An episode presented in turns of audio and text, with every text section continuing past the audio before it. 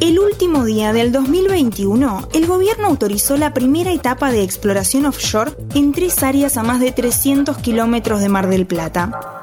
Eso despertó temores e indignación de mucha gente. El tema está picante. Yo soy Antonella Liborio y en los próximos cinco minutos intentaremos calmar las aguas.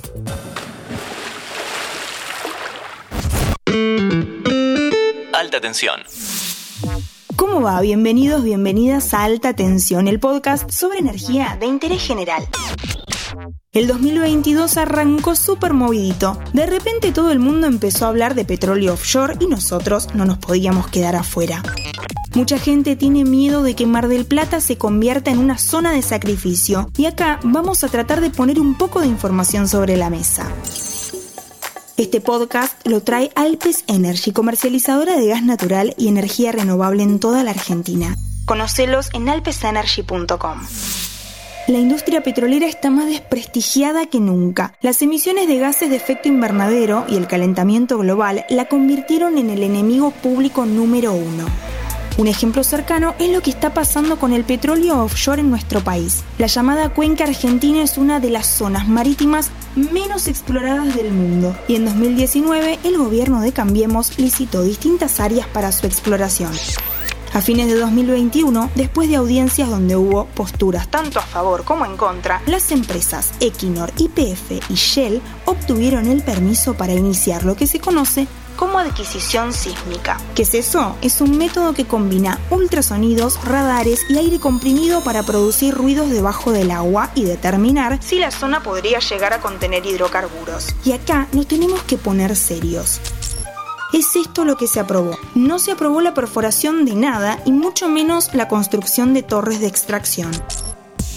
La realidad es que la cantidad de cosas que circulan en las redes y en algunos medios son muy exageradas. Los amigos de Greenpeace montaron una campaña con gente en traje de baño empetrolada. Y eso no va a pasar ni cerca en esta etapa de la exploración.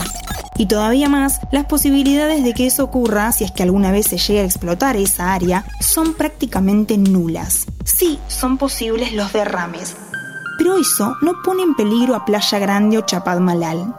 El petróleo offshore existe hace más de 100 años y de hecho Argentina tiene operaciones muy importantes en el sur, en la provincia de Tierra del Fuego.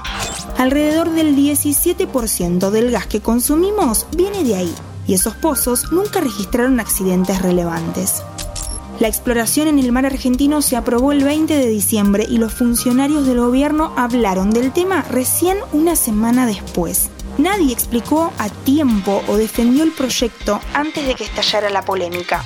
Del otro lado, la actitud también fue desconcertante. El intendente de Mar del Plata, Guillermo Montenegro, presentó un amparo judicial para impedir el inicio de la exploración, repitamos, a 300 kilómetros de su ciudad, es decir, tan lejos como Capital Federal. Montenegro fue un miembro muy importante del gobierno de Cambiemos, que fue el que impulsó la exploración de esas áreas. Este episodio llega gracias a Alpes Energy, comercializadores de gas natural y energía eléctrica para industrias, comercios y estaciones de GNC. Para más información ingresa en alpesenergy.com. Es un problema político que no se explica con la grieta, mira qué novedad, y aplica a otros grandes problemas energéticos que enfrenta la Argentina. La decisión de producir petróleo en el mar o en cualquier otro lugar del país necesita de cierto consenso, de razones claras y una dirección firme necesita referentes que expliquen por qué es necesario llevar a cabo la actividad e instituciones que la controlen de manera transparente. ¿Cómo le vamos a pedir a la sociedad que confíe si no le damos ninguna muestra de confianza? Argentina tiene un gran potencial en hidrocarburos, en vaca muerta en primer lugar y muy probablemente también en la cuenca marítima. La segunda pregunta es si lo necesitamos. Si alguna vez escuchaste alta tensión, sabes que nosotros creemos que sí. La tercera pregunta es si se puede producir de manera segura y la respuesta también es sí.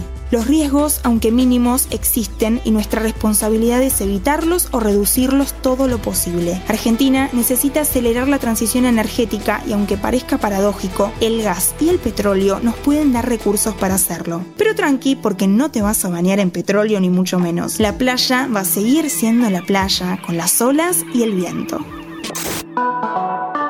Escucha mucho más contenido en nuestra página web interésgeneral.com.ar.